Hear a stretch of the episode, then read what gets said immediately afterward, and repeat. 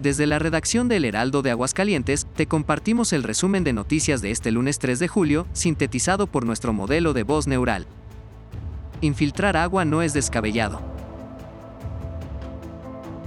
La infiltración del agua al subsuelo como una alternativa para la recuperación de reservas del líquido en el Valle de Aguascalientes es una técnica que se mantiene en escrutinio por el investigador Martín Hernández Marín, señaló que actualmente se analiza la infiltración de agua en pozos superficiales, pero existe la posibilidad de que los pozos de agua potable en desuso, que han alcanzado niveles muy profundos, sean un mecanismo para generar fuentes de recarga que prácticamente lleguen al manto freático. 50% de descuento para transbordos.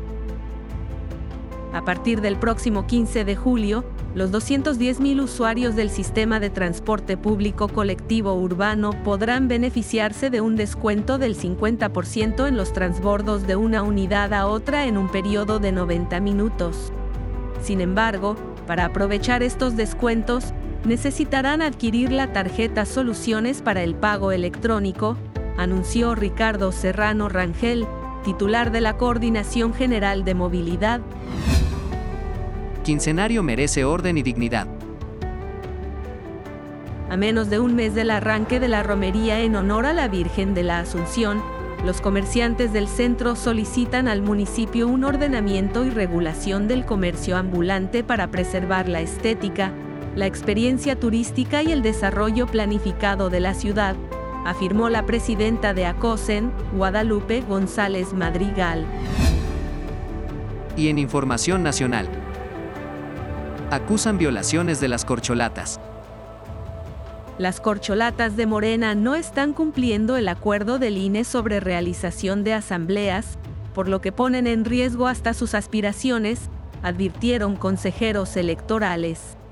En entrevista, Jaime Rivera reconoció que sí hay un impacto en la imagen del organismo, al no frenar la actividad partidista de los aspirantes a la candidatura presidencial de Morena, pues los ciudadanos están viendo posibles violaciones a la ley y pareciera que la autoridad es somisa. Escala en México pérdida de bosques. México acumula en este siglo una pérdida de 4.66 millones de hectáreas de bosque natural, que representa el 8.8% de la que existía en el año 2000, de acuerdo con la plataforma Global Forest Watch del Instituto de Recursos Mundiales. En una actualización de datos publicada la semana pasada, la plataforma advierte que en 2022 la pérdida ascendió a 176.000 hectáreas, 13.000 menos que en 2021, pero aún así representa 1.2 veces la superficie de la Ciudad de México. Estas y otras noticias están disponibles en heraldo.mx y en nuestra edición impresa. Recuerda que también estamos en Facebook, Twitter, Instagram, YouTube, TikTok, así como en nuestras apps para iPhone y Android. Este podcast lo encuentras en tu plataforma de audio favorita.